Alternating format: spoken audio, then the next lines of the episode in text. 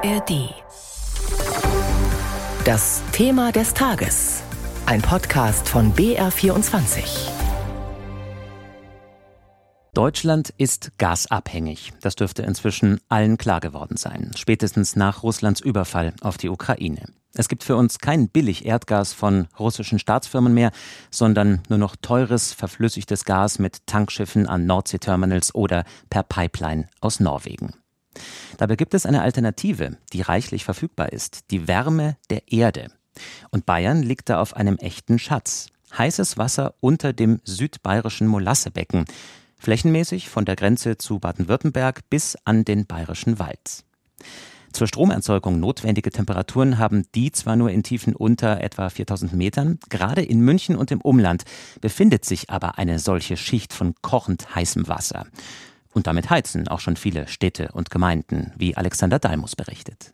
In Bayern wird die Geothermie derzeit vor allem für die Wärmeversorgung von Wohn- und Gewerbegebieten genutzt. Erfolgreich, aber noch sehr vereinzelt, sagt Michael Drews, Professor für geothermische Energiesysteme der TU München. Also wir haben ja nicht nur in München jetzt momentan die Geothermie, sondern eben auch schon im Südosten gibt es auch schon einige erfolgreiche Projekte und auch südlich von München. In Holzkirchen, Pullach, Waldkraiburg oder Traunreuth in Oberbayern wurde bereits erfolgreich gebohrt. Aber Michael Drews sieht noch mehr vielversprechende Standorte im Freistaat. Hier gibt es ja noch äh, durchaus Flecken auf der Landkarte, wo wir eben noch keine Geothermieprojekte haben und da würde es sich schon lohnen, den Untergrund erstmal weiter zu untersuchen, um eben festzustellen, ob man dort eben auch noch Geothermie betreiben kann. Dass Geothermie bislang gerade in Bayern nicht zurecht in Schwung kam, kann Erwin Knappek nicht verstehen. Er hat als Bürgermeister in Unterhaching schon vor knapp 20 Jahren die Wärmeversorgung der Gemeinde auf Erdwärme umgestellt. Also es ist immer vorhanden, 24 Stunden am Tag. Und ich verstehe es nicht, warum man da nicht so ohne weiteres reingeht.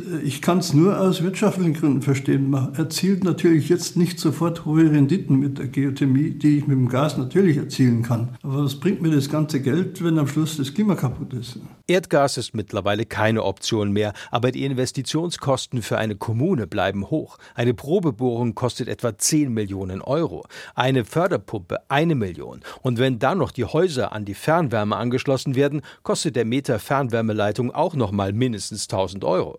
Doch langfristig, sagt Wolfgang Bauer, Leiter der Forschungsgruppe Tiefe Geothermie der Friedrich-Alexander-Universität Erlangen-Nürnberg, lohnen sich die Investitionen gerade bei der Wärmeversorgung. Sie kann das sicherlich in bestimmten Regionen. Sie kann es wahrscheinlich nicht überall, aber sie kann zum Beispiel in dem Gebiet Schweinfurt, Bamberg, Coburg wahrscheinlich die Wärmeversorgung komplett darstellen. Ein Risiko bleibt. Vor über zehn Jahren wurde beispielsweise in Gelting im Landkreis Bad Tölz-Wolfratshausen nach zwei Bohrungen kein heißes Wasser in über 5000 Metern Tiefe gefunden.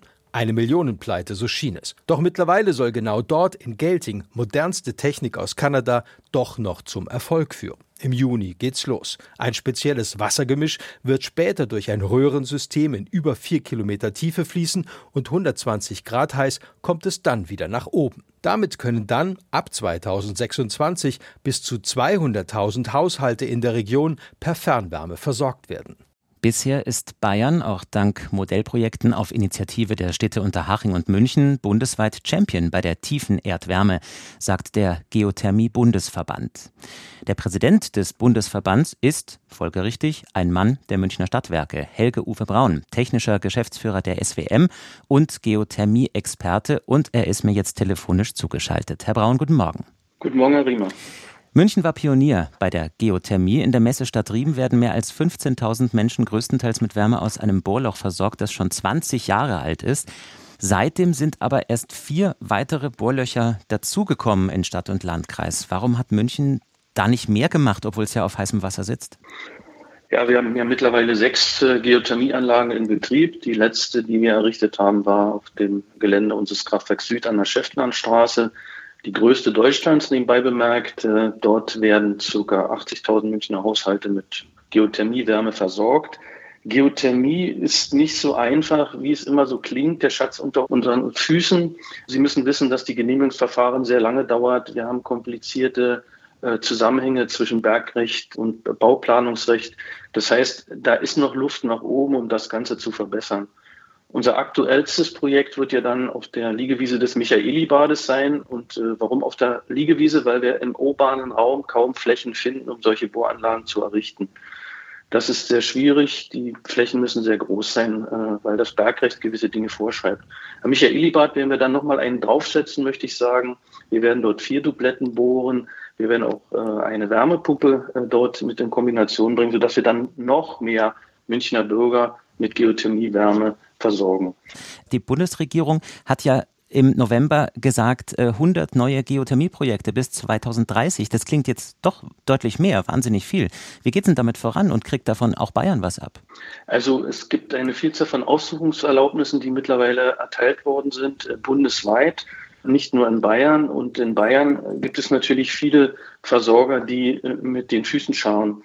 Äh, da möchte ich nur erwähnen den sogenannten Masterplan Geothermie Bayern, der ein Gutachten der Geothermie Allianz Bayern ist. Das ist ein Zusammenschluss von Betreibern und Universitäten. Und da wurde untersucht, welches Potenzial die Geothermie für die Wärmeversorgung Bayern liefern könnte. Von diesem Potenzial leitet sich auch das Ziel Bayerns ab, was Sie so vielleicht ein bisschen ansprechen, bis 2050 etwa ein Viertel der bayerischen Wärme im Gebäudesektor über Geothermie zu decken. Leider gibt es kein konkretes Umsetzungsprogramm oder ein Förderinstrument der Staatsregierung. Das Gutachten hat das auch nicht ermittelt. Vielmehr verweist die Staatsregierung ja immer auf die Bundesregierung. Da möchte ich betonen, gibt es Förderprogramme. Das Bundesförderung effiziente Wärmenetz ist in Kraft und wird genutzt. Und auch im EEG wurde die Geothermie als Fördertatbestand aufgenommen. Es muss bei der konkreten Ausgestaltung vor Ort, bei den Genehmigungsverfahren und äh, der Akzeptanz in der Bevölkerung halt noch einiges getan werden. Auch das Thema Risikoabsicherung für die Betreiber steht im Raum. Da gibt es Aufträge des Bundeswirtschaftsministeriums ans UBA, also ans Umweltbundesamt und die KfW, Vorschläge dazu erarbeiten. Die sind aber noch nicht freigegeben. Risiken haben Sie angesprochen. Das sind ja vor allem Risiken wirtschaftlicher Art, oder? Ja, so ist es. Also die Stadtwerke München äh, haben ja aufgrund ihrer finanziellen Kraft diese Anlagen selber errichtet. Das geht bei kleineren Kommunen und Versorgern natürlich nicht so einfach. Und äh, da steht das Thema Risikoabsicherung, was ich erwähnt habe, im Vordergrund. Hier geht es darum, dass äh, dort entsprechende Bürgschaften ausgelegt werden, dass wenn eine Bohrung, wie auch im oberbayerischen Raum schon passiert, nicht fündig ist, die Betreiber entsprechend entschädigt werden könnten. Das mindert natürlich die Risiken für die Betreiber und erhöht die Akzeptanz, solche Bohrvorhaben durchzuführen. Außerdem unterliegen viele Betreiber oder auch Kommunen im Kommunalrecht. Da gibt es Beschränkungen und das ist sehr, sehr wichtig, dort auch zu unterstützen. Das wird in Bayern aber im Moment noch nicht so gesehen. Sagt der Präsident des Bundesverbands Geothermie, Helge Uwe Braun. Also noch viel zu tun. Vielen Dank für Ihre Zeit, Herr Braun. Das war unser Thema des Tages zur Geothermie, wie uns die Erdhitze gegen die Klimakatastrophe hilft.